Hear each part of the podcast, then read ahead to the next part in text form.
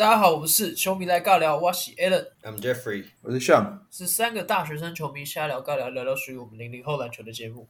干，我突然想到，Jeffrey，我们这个我们这个开场啊，这是三个大学生球迷瞎聊尬聊，我们大学生球迷只能再用两个月嘞，要毕业了。对、啊，对，我们，我们之后要换开场嘞，变变之后要怎么开场？变，变什么？大学毕业生啊，之后在那边年轻人呢？没有，我们请那个听众球迷来来那个留言一下，留言告诉我，告诉我一下。我们想不到开场，等下要确定你毕得了业，我可以啊，可以吧？确定啊，秀我是可以啊。我想延毕都不行啊，应该这样讲。我要确定哎，秀那天跟那个啊，就是因你是学校的实习吗？还是怎么样？你不是跟了？你跟我们说你跟了十二小时的刀？对啊，对吧？呃，反正是先跟观众讲的是，我是某医学大学的运动医学系，然后我们系上高一啊，不用什么某医学，不要不要急，反正就是比较厉害。反反正就是我们要去，我们固定要去骨科一个月实习，一个月，然后对，然后我们现在固定是每个礼拜五要去跟医，就是跟骨科的手术，然后哦，一个礼拜只有一天，对，一个礼拜一个礼拜一天。然后医生有多少刀，我们就要跟多少刀。然后上次医生有八刀，就是他动八个刀。医生是指你们是跟着，就是我们的指导医生，对，就那一位。一位医啊，一个医生他一天就要开八场，对，就是要开八场。嗯，然后哎，应该说算两个医生开八场，可是我们的医生会每个每个都去帮一下，他算一个很强很强。对，他是骨科部部长，所以就很强啊。然后。那时候，呃，上礼拜五我们看了，就是 ACL，就是前十字韧带重建手术。哎，我想问一下，我想问一下，什么是什么叫做跟刀啊？跟刀是什么意思？呃，这样讲好了，就是一般来说，在手术房上，除了病人之外，会有两位医生跟一个，呃，两位医生跟还有两到三位的护理师在动手术。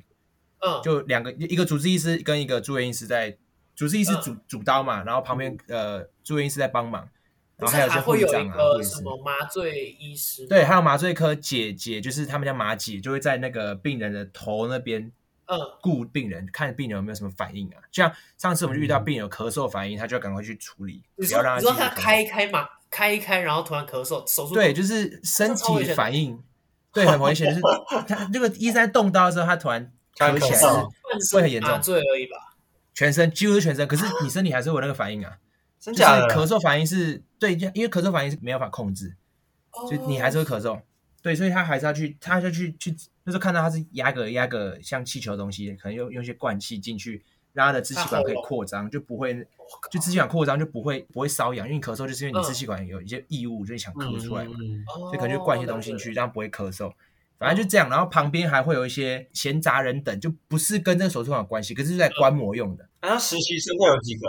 我觉得这哎，Jeffrey 问问题不错，就是那时候我刚刚讲了两个医生配三个护士在那个手术旁边，那时候我们旁边站了十五个人，总共二十个人在那个手术房里面在那开派对，真的真的真的。那就跟你之前那个啊那一集那个讲说你去开那个什么大肠镜什么，不是很多对对对在观摩，很多对很多那个实习生来看你的屁眼那一集一样，对对对，就是那个状况，就是。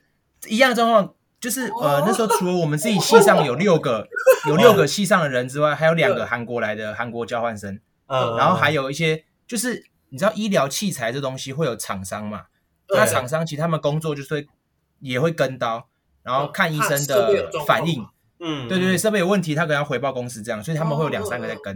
然后这时候，因为那时候我觉得牵扯太远，反正那时候是个特殊手术，就医生自己本身也不是很熟，所以会有一些额外的人来帮忙。就总共加起来就二十个人.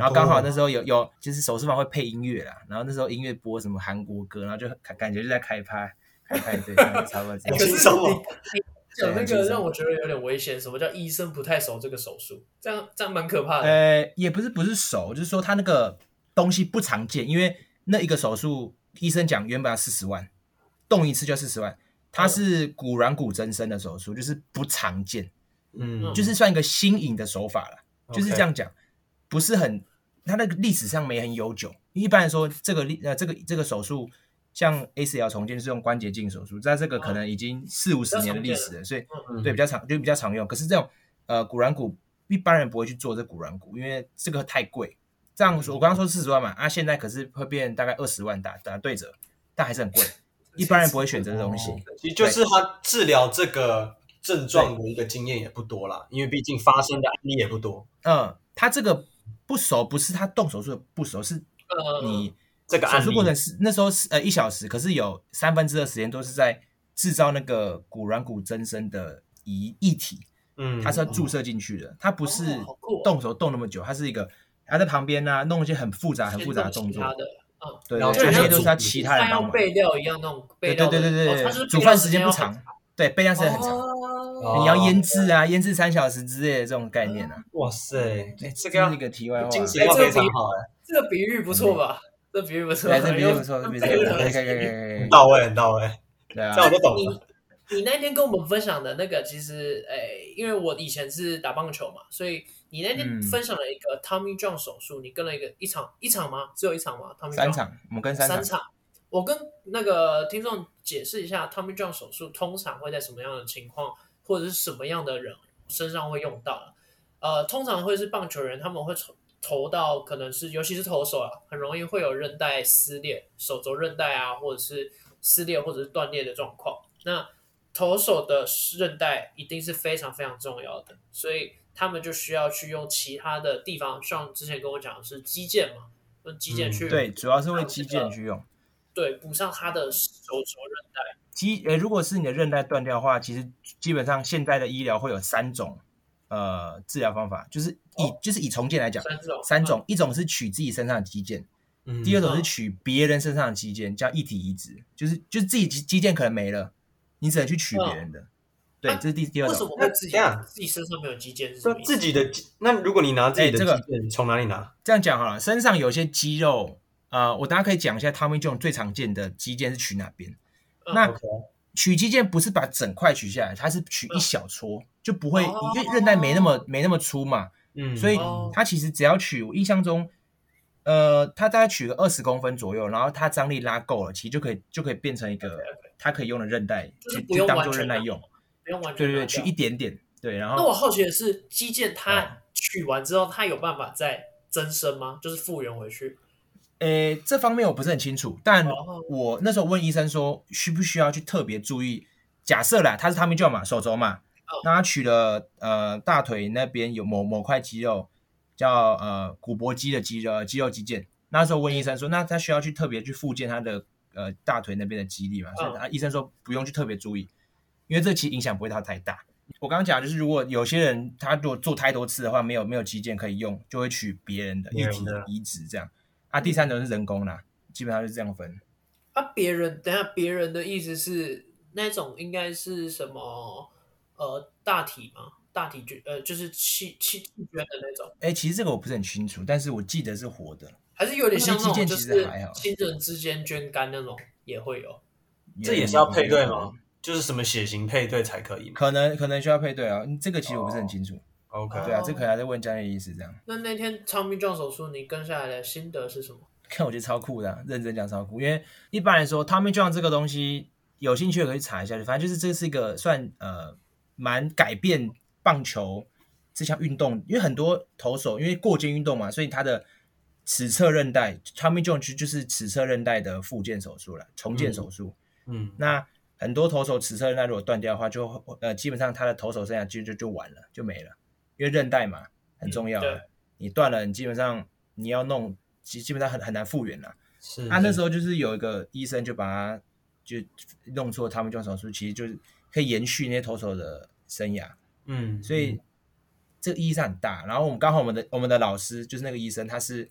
全台湾最知名在做 Tommy John 手术的医生叫周伯熙医师，有兴趣？他之前有帮郭宏志吧？是郭宏志吗？我忘记是。有可能啊，因为郭宏志对郭宏志就是不死鸟啦，他生涯不知道动过多少次的手术。对，他有帮他动过，反正就这样。然后，然后过程反正就很酷啊，我他妈觉得是超酷的。因为一般来说不，因为 Tommy John 不会太常见。正常来说，嗯、因为你一定要一定要是选手嘛，一般人不会伤到尺侧副韧带那边。几乎都来都是选手，上次来的是一个魏全龙选手，嗯，那所以基本上都是棒球选手，就是对，几乎上是投手，都都是投手，OK，就不会有意外。那意味着说，如我们一般人如果真今天真的是手肘韧带断掉，是不是其实不太需要去理它？我们应该不用去做到这种手术，欸、对不对？这样讲好了，就是医生他们在判断你你的韧带断掉，其实不一定要手术治疗。有一个方法就是你加强你的肌力。嗯、呃，我我除了跟刀之外还要跟诊。然后医生最常最常放的一段影片就是台湾有个棒球选手一军哦。他的他的后十字韧带已经断裂，而且是很严重的断裂，但他一直都没有去重建，但他现在还在场上，还是可以投球，还是可以稳稳的，所以其实不怎么需，如果没有那个必要，其实不需要做重建手术，除非影响到你整个生活之类的，你是可以靠其他方法去复健，就保守治疗啦。一般来说，其实如果一般人的话，你可以选择不不去做手术。其实 Tommy John 其实代表就是说，你一定要韧带有断掉。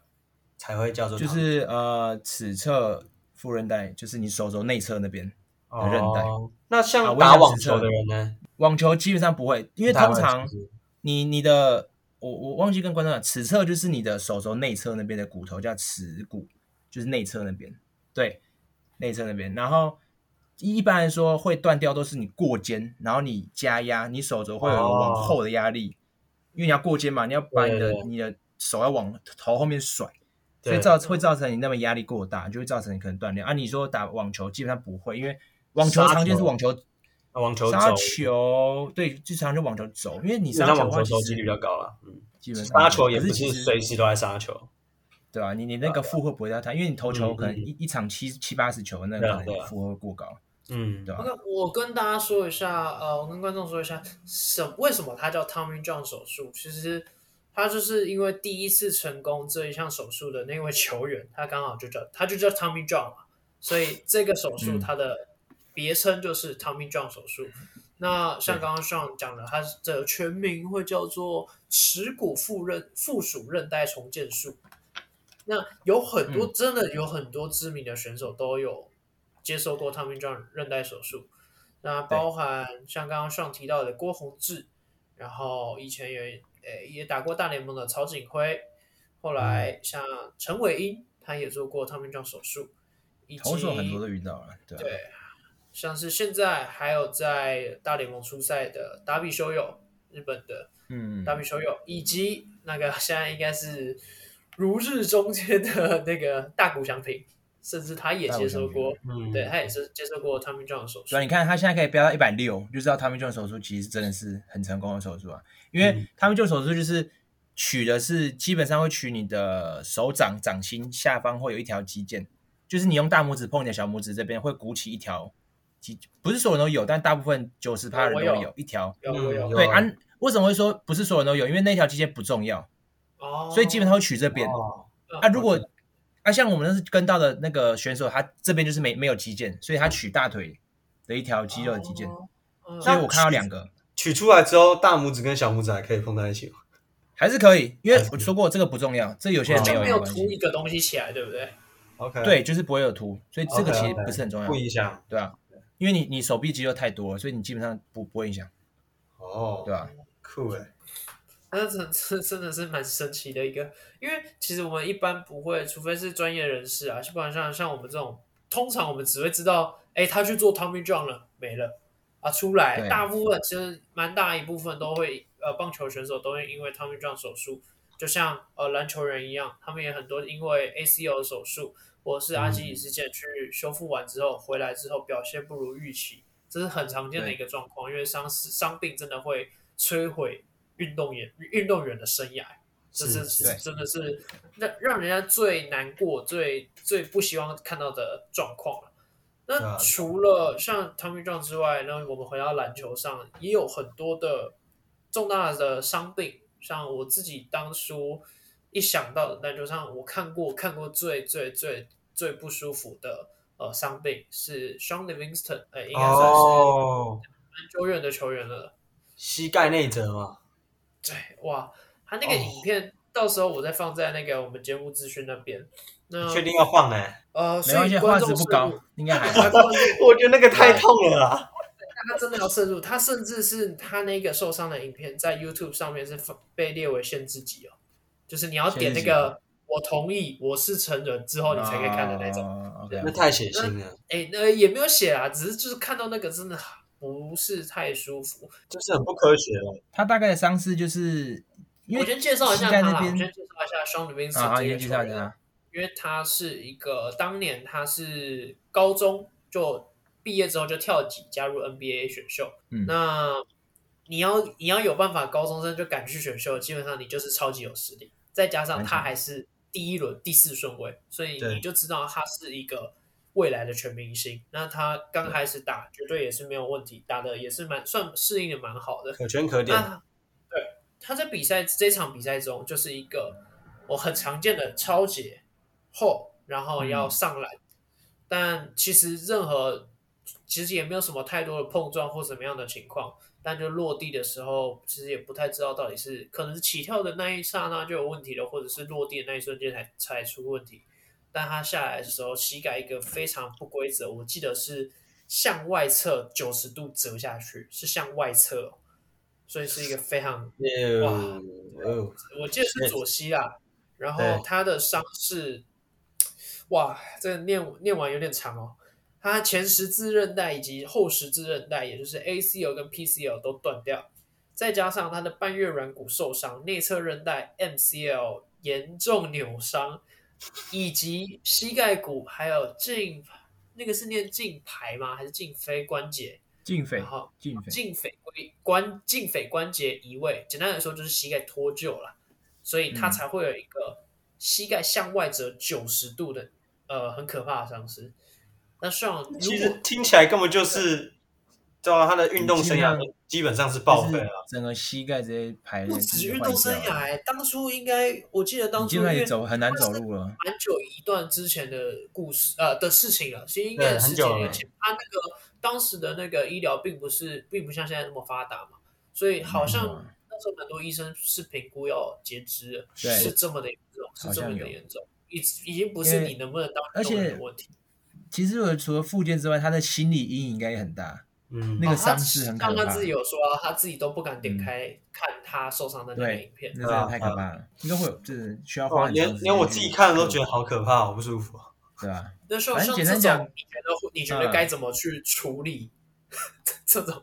这种啊，其实基本上我觉得不要碰了 pass，就我觉得可以放弃。这真的真的要你要复健，真的要花很长。宣告无效。我觉得十位医生可能会有八九位会去，就是说，那你不要打球啊，因为这真的你要复健，真的要花很长。你光 ACL 的重建，你就要花可能快一年的复健时间。你刚刚讲了 ACL、PCL，它的就是内侧 MCL 都是严重的扭伤状况下，嗯、你那个，而且你还有半月管来半月板的问题，你基本上对能你篮球员能遇到的伤，他是他一次都把它遇到一就就遇完了，而且。重点来，PCL 不长断哦。运动员来说，其实不呃，篮球运动员对，好像不会听到都是机转不长，对机因为机转它需要一个很特殊撞击，通常不会是自己自身产生 PCL 断掉，基本上都是别人撞到才有可能。但是它有，所以 ACL、PCL 像这个可能就需要一体移植，你自己肌腱可能不够，你就必须要别人来帮你。因为补不完的太多地方要对补不完太多了，而且那个哇，那个复想要复健真的很辛苦，因为。你一定会阴影嘛？我刚才讲过，你阴影可能会维持一两年，你都完全不敢动。就是心理上的呃那个哇，那时候我看到医生就是会做完 ACL 重建手术两个月两个礼拜后的病人，他们会怕呃大腿放松，因为他怕脚会掉下去，哦，就会有那个感觉在，嗯嗯，所以他们会慢慢，他们需要去折他的手，所以医生会建议他们膝盖都要打直，然后维持一两个月，但是他们在各个过程中会慢慢，医生会叫他慢慢。内弯内转下来，对，可是他们都会怕，都会一直处理，因为怕他的膝盖会掉下去。就是空空那个感觉，对，真的会害怕。啊，你你那那个 Livingston 那个真是哦，我觉得你真要花两三年才有可能可以走出。他运气是很好的，对，他真的很励志啊！他应该是我真的目前看过最励志的球员，因为他最后还回到了 NBA 赛场上，然后还练出了一个他的招牌翻身跳投。哇，那个他那个翻身跳，投拿冠军嘛？对啊，没几个人手对，还拿冠军。对，所以这个故事我建议是之后有机会可以聊聊，就是详细的聊一下这个很厉害的、很神奇的球员啦。那他那个伤势，哇，像像这种即将成为专业医生的，都说无效，没办法。没有，我不是医生啊，但 一般人看到都觉得放弃吧，这真的放弃比较快，太严重，太辛苦了。对啊，太辛苦了。对啊，我自己其实之前是有看到另一个 NBA 球员啦，就曾经被誉为 Kobe 的接班人 Brandon Roy。哦，Brandon Roy，他也是一个，他可能不是，他很不励志，对，但是。我觉得他很可惜一点是，他其实是我简单介绍一下他的背景好了。他其实，在零六零六年的第一轮第六顺位被选中，然后其实在这个赛季呢，他也是成为了最佳新秀。然后在进入 NBA 第二年开始呢，也连续了三年入选明星赛，这其实不简单吗？也是一个明日之星。哎，对，就是被誉为 Kobe 的接班人嘛。那其实当时大家都知道啊，那个整个拓荒者啊，因为他或者是甚至。玻璃状元 Greg Oden 来啊，那么？对，就是哎，大家其实是很期待这个呃拓荒者嘛，因为其实当时拓荒者是个烂队，然后其实就靠 Brandon Roy 把当时这个扶不起的阿拓给带起来。这其实从原本对，真的原本他们前两年啊，大概胜率只有三成三啊，两成六啊，那后来 Brandon Ware 的加入啊，慢慢拉到了五成，甚至在隔一年呢。还带领拓荒者拿到六成五的一个胜率，那嗯其实他在短短大概五个赛季，其实就被迫退休了。那为什么？其实就很简单，就是因为伤病嘛。那他总共一次做了五，他总共做了五次的半月软骨板碎片切除手术。我不知道这个部分像了不了解。反正 Roy 呢，他其实在高中曾经就左膝有动过一次，然后大学呢是双膝盖都各做一次。那到 NBA 时期呢，他大概在进入两三年的时候，又切除了他左膝半月软骨板，然后再过两年之后，又再切除了右膝半月软骨板。哎，我觉得这听起来真的是超可怕，因为他们说，其实这个膝盖之后就会开始出现关节炎啊、积水啊，然后对，就慢慢产生了一大堆问题，因为其实就是有点骨头跟骨头中间原本那个。保护有点像是让他们有摩擦力的那一片东西就不见了，所以就是骨头跟骨头互相在撞的那种感觉。半月软骨就是会在你的大腿骨跟你的小腿骨之间的一个半月形的软骨，那它在内外侧都有，它会一个往下凹，就会符合它骨头跟骨头，因为骨头你大家知道骨头就是会有一个呃像一个圆弧形嘛，嗯嗯，是一个圆形嘛啊，所以你半月软骨它会一个形成一个凹呃凹窝的状态，所以会刚好卡在里面。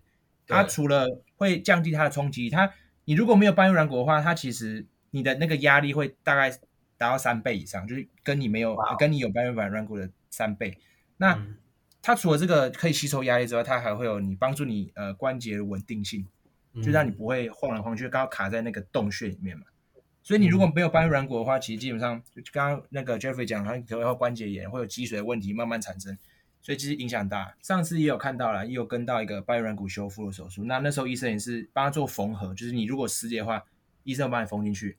啊，如果医生那时候医生刚好判断说，哎，这个可能缝不了，他就直接把它直接很果断直接把它切掉了。你你没办法修复，你就你放那边一直跑来跑去，自己不是问题，这这不是办法，所以才把它切掉。所以就只有切掉这个选择了。你如果他没办法进行缝合的动作，他就只能把它切掉，没办法。Wow. 因为你那边飘来飘去的话，也会造成它一些磨损啊什么，这是这是很大的问题。Oh. 那不能从其他人身上取取出这个？我这方面不是很清楚，但我以我认知来说，软骨要增生其实难度很高。这方面是目前在再生医学上面还在研究的东西，因为因为软骨好像说你血流不多，就没什么血，所以你要增长也不容易。嗯，所以你如果之后人的软骨可以增生的话，这是一个我觉得是一个很大医学进步啊。是，他爸妈爸妈不是都说吃什么补什么，那我就一直吃软骨，有机会补 吗？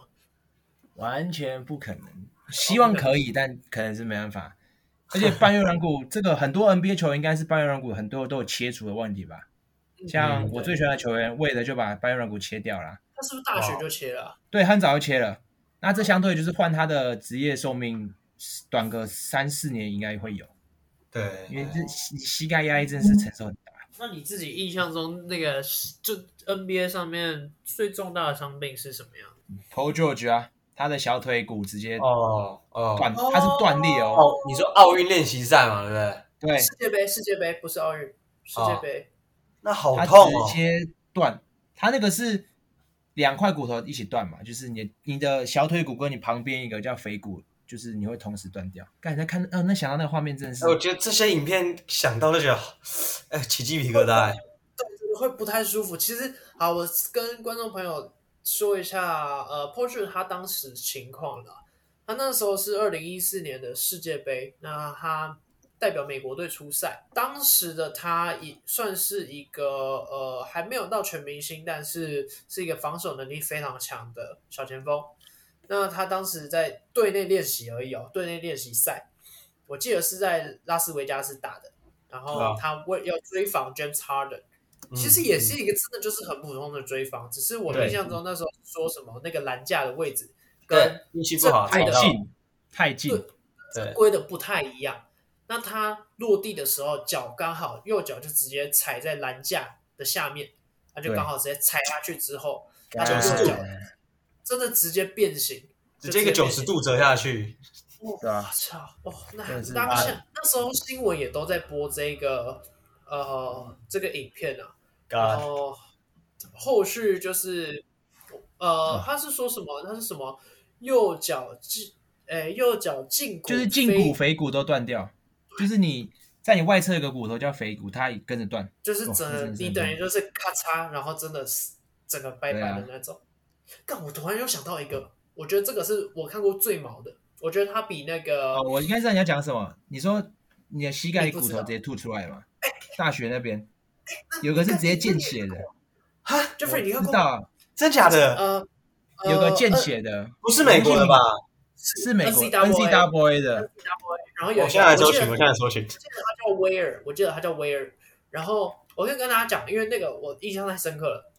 他是一个球队的主攻网，主攻，他火盖火锅很厉害。嗯、然后那一次就是对手在三分线跳，呃，拔起来投篮，对，他飞过去，很很自然的飞过去而已，也没有任何的碰撞，什么都没有。但他落地的时候，不知道为什么，就是一个很恶心的那个，就是骨头，他的小腿。骨头，OK，我看到了，他这照片是高清的，OK。对，为什么会这个让这个让我这么印象深刻？就是因为他的图片非常的清楚。那因为它是一个开放性骨折，所以他骨头插出来之后，他的呃，等于说下面下半部右脚小腿以下没有那个骨头支撑的地方就垂下来，所以你就想象那只脚，他当时抬着的时候，它是变成一个么字形。我们一般人举。抬起你的脚就是变成一个 L 嘛，L 字形，但它是直接变成一个么字形。然后你还会看到，我记得那时候新闻报道是说，那个凸出来的骨头长达十五公分，也就是你可以很明确的看到那个白色的部分，它就在那个外面，然后上面还带着一点点红红的血迹。然后我印象中，因为他当时，呃，我猜啊，像这种的。蛮严重的骨折，是不是蛮有可能就是当下里面神经都断掉，或者是怎么样的，所以没有什么感觉？有没有这种可能性？就是当下不太会痛。我想一下哦，因为我觉得痛还是一定还是有，因为神经这个，你小腿那边神经太就是遍布全部，我觉得应该还是会，而且你断掉应该也是有感觉，因为你感觉神经跟你的体就体感我神经不是很熟，但反正就是神经有一个输出跟输入嘛。所以还是你反正反正就是，我觉得应该还是有感觉，还是会有感觉，还是会痛，还是会痛。哇，Jeffrey，我看到 Jeffrey 在看那个照片的样子，他表情就是逐渐。Oh my God, no! I'm watching videos. Fuck. 因为因为呃因为 Alan 你刚才这样讲，其实如果如果你说骨头断掉的瞬间神经断掉你就没感觉的话，那你整只脚被切断，你如果也没感觉，不可能吧？因为你如果整只脚被截掉，你还是一定会很痛啊。哎，我觉得这太恶心了，还是会感觉感还是会感受到了。这太恶心了。对，那那一次，反正我有记得那一次的故事，其实蛮励志，那个也是一个蛮励志的故事。然后那个威尔，他有回来吗？你刚刚有讲是威尔吗？他叫威尔。对，是威尔，Kevin Ware，Kevin Ware，yeah。然后他当下的状况是他不知道自己发生什么事情，嗯，所以他起来抬头跟队友讲，是不是他坐起来，他要看他的那个脚的状况。嗯、但就因为你知道打球都会流汗，他就这么刚好汗滴进去，所以他那一场手术，我印象中新闻报道是说开了二十三个小时去做他的那个手术的整个的完全复原的动作。但为什么我会说很励志？就是他一呃他在离场之前，他还是握着队友的手，跟队友说：“要把这场拿下来。对，然后最后最后真的他们就拿到冠军。然后冠军有一个、oh. 就跟其实跟那个台湾篮球一样啦，你冠军会做一个捡那个篮网的仪式，但通常是 head coach 你们的总教练或者是 maybe MVP 上去做。嗯、但他们那一年就是你就看到他拄着拐杖，然后队友把他弄上去，然后让他去捡那个篮网，是很感动的。Oh, 对啊，我记得这有拍成那个纪录片，是不是？这我不确定，但是很值得拍吧？这很值得拍。而且我刚点进来 YouTube 的时候，他是说社群认为下列内容不当，或可能令部分观众反感。哦，为什么他这个让我这么印象深刻？是因为你们家哎，你们家吃饭会不会铺报纸？哎，不会，我们家不会买电子，因为电子。哦，但我家刚好会铺报纸。你说在那个报纸上面，在断掉的画面，对，对，哦。不能配饭呐、啊，边吃饭边看哦，哇！然后你就看到那个白色突突的，它的那个，然后一个么字形，然后有一点马赛克，嗯、有一点点马赛克，但但是那个马赛克意义不大啦，意义不大。我、嗯、所以，我那时候对这个的那个哦，那个印象非常鲜明。那个就是骨头，第一次看到骨头原来凸出来是长那么明显，骨头凸出来。这这集封面我们放那个么字形，好，我觉得会被下架，有点危险的，会不会被检举啊？你讲到这个，我看过一个打架的 UFC 吧，就是一个一个人他踢对方的腿的小腿，然后自己他自己的小腿直接骨折，就是对他，但是他没发现哦，他不知道自己断掉，然后他回来准备要踩地的时候，直接就就扑空，直接踩下去，干超痛，所以我才会好奇，那个直接弯掉，就是断掉之后，然后其实没有什么感觉。我觉得是瞬间可能不会发现，但过了一两分钟，可能开始慢慢痛感就来了。哦，对，这个痛感可能就来了啊，真的可怕。今天讲太多那种，哎呀，哦，今天不好睡，讲一些比较正常的一点。好了好了，我那我今天推一部轻松一点的东西啊，好吧？今天我推这一部是韩国，应该是到目前为止应该是前五前五名的韩剧。哎呦，又是韩剧，叫做《请回答一九八八》，应该还蛮多人看过。好，算了，看过，OK，看过看过。它是一部二零一五年的韩剧啊，那是由李惠利、朴宝剑、柳俊烈、呃李东辉，之前我们有聊到的李东辉，然后还有陈东义他们这些演员主演。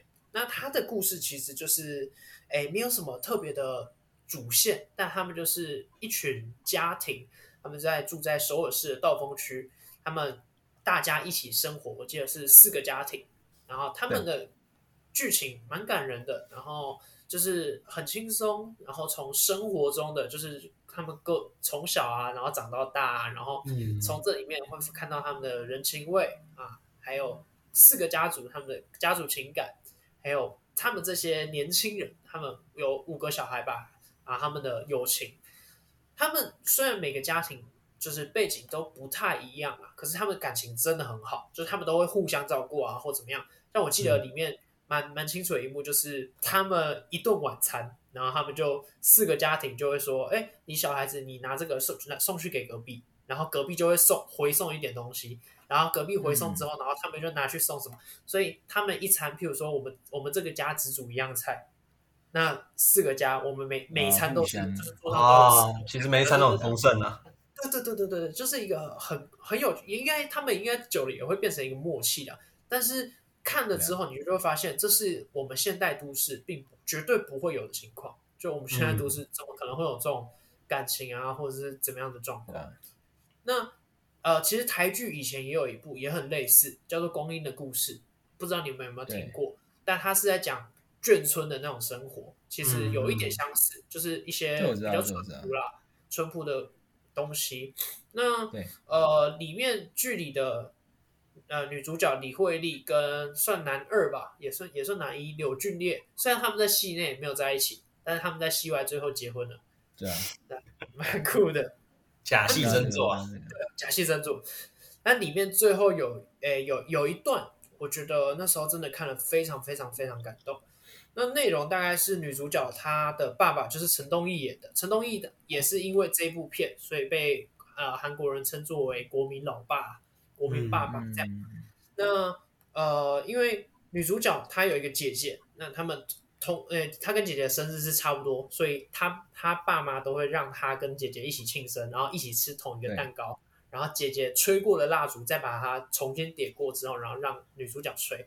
那女主角她小孩子久了就会觉得，我也想要有我自己的啊，或者是怎么样的，然后就去跟爸爸吵架或怎么样的。那这他跟爸爸吵架之后，他就不开心，自己跑去巷口或怎么样。然后爸爸出来找他，就跟他讲说，其实爸爸妈妈对不起你啊，他们也不懂，因为爸爸也不是从出生开始就是爸爸，他也是第一次当爸爸。然后我那时候看到这一段，我就觉得，嗯，嗯，在他搭配上陈东义那个他那个精湛的演技，就是那个演男、嗯、那个演员，他真的是一个蛮厉害的，就是各个韩剧你都会看到他，很常，他真的很常出现，很常看到他。看到他那个那一段，我会觉得哇，开始慢慢，因为我们现在也慢慢有一点长大，也我们大学快毕业，嗯嗯、开始有懂多少懂了一些他们的那个爸爸妈妈他们的思想或者是他们的想法这样。好，因为它是一部轻松的剧，它是适合配饭吃的，虽然有点长，然后也蛮多集的，但是它是蛮轻松的。集对，你只要想卡，你就可以卡的那种，所以蛮轻松的，嗯、推荐。这一部，请回答一九八八，给所有喜欢嗯友情、爱情、感情、亲情啊，轻松对。嗯、OK，今天聊了很多那种比较恶心的东西，我们最后用这个哎配饭记得记得配那个一九八八哈，不要配那个么字形，没错，不要点错，不要配一些受伤的。啊，今天也谢谢嗯 Sean，他今天是带来一些专业的知识，虽然。有一部分东西他没有到很清楚，但他今天算是给我跟 Jeffrey 带来蛮多新的东西，因为我，Yeah.